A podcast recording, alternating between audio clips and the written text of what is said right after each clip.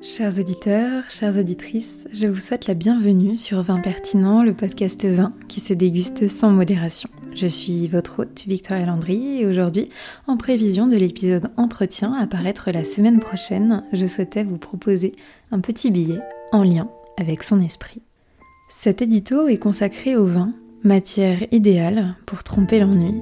Alors si ce titre ressemble à un message militant anti-loi et vin, il ne l'est pas car je n'encourage pas la consommation déraisonnée de ce joli breuvage, mais souhaite plutôt faire l'éloge du renouveau, de l'infini, de la créativité perpétuelle qu'il permet. Alors que le printemps arrive doucement, qu'un nouveau cycle s'apprête à se dévoiler dans le vignoble, qu'une routine nouvelle peut poindre le bout de son nez chez le vigneron, je m'interroge sur cette matière vin qui, bien qu'elle connaisse des processus stricts dans l'ordre de sa création, elle possède euh, tout de même ce supplément d'âme qui fait un pied de nez à l'ennui. D'ailleurs, je fais une parenthèse. Pour vous, c'est quoi le contraire du mot ennui? Moi, j'ai eu du mal à trouver ce terme-là, de non-ennui. Le vent, peut-être, dans tout ce qu'il porte de nouveau chaque année, c'est le contre-ennui. Je referme la parenthèse et reviens sur la charmante saison. Le printemps, donc.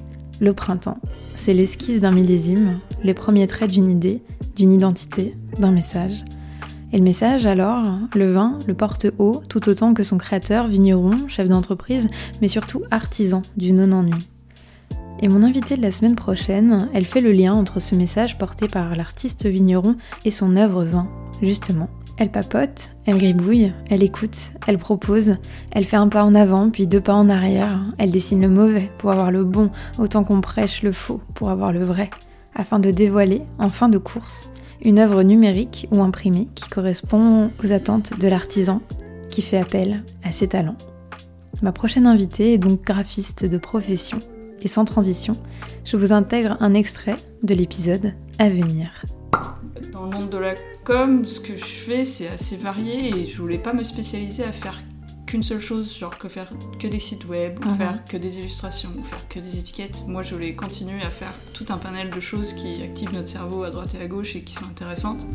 Mais du coup, bah, je me suis spécialisée sur un secteur mhm. euh, qui est passionnant et comme ça, je peux étaler ma créativité sur tous ces supports. J'ai reçu à mon micro une amie qui m'est très chère, Claire Duville, la fondatrice du studio Culotté. Elle est illustratrice, graphique designer, passionnée de vin et spiritueux, talentueuse comme pas deux. Vous ne la connaissez peut-être pas personnellement, mais vous avez sans doute suivi le concours du meilleur sommelier du monde, alors sachez qu'elle est à l'origine de l'affiche de l'édition 2023. Et mettre des images sur des messages d'un artisan, voilà le beau métier dont vous découvrirez les dessous dans les moindres détails le lundi 13 mars. Et je suis impatiente de diffuser cet épisode et que vous puissiez l'écouter avec grande attention j'espère. En tout cas, santé à vous et à la semaine prochaine et j'allais oublier, pour être sûre de ne manquer ni le prochain épisode consacré à Claire Deville, la fondatrice du studio Culotté et l'artiste derrière l'affiche du concours du meilleur sommelier du monde 2023, ni tous les autres d'ailleurs, je vous encourage à vous abonner au podcast, à le noter, à laisser un mot si le cœur vous en dit, et en parler surtout autour de vous. Merci pour votre écoute, je vous souhaite une très belle semaine et j'espère de tout cœur que vous dégusterez avec plaisir l'épisode à venir. Santé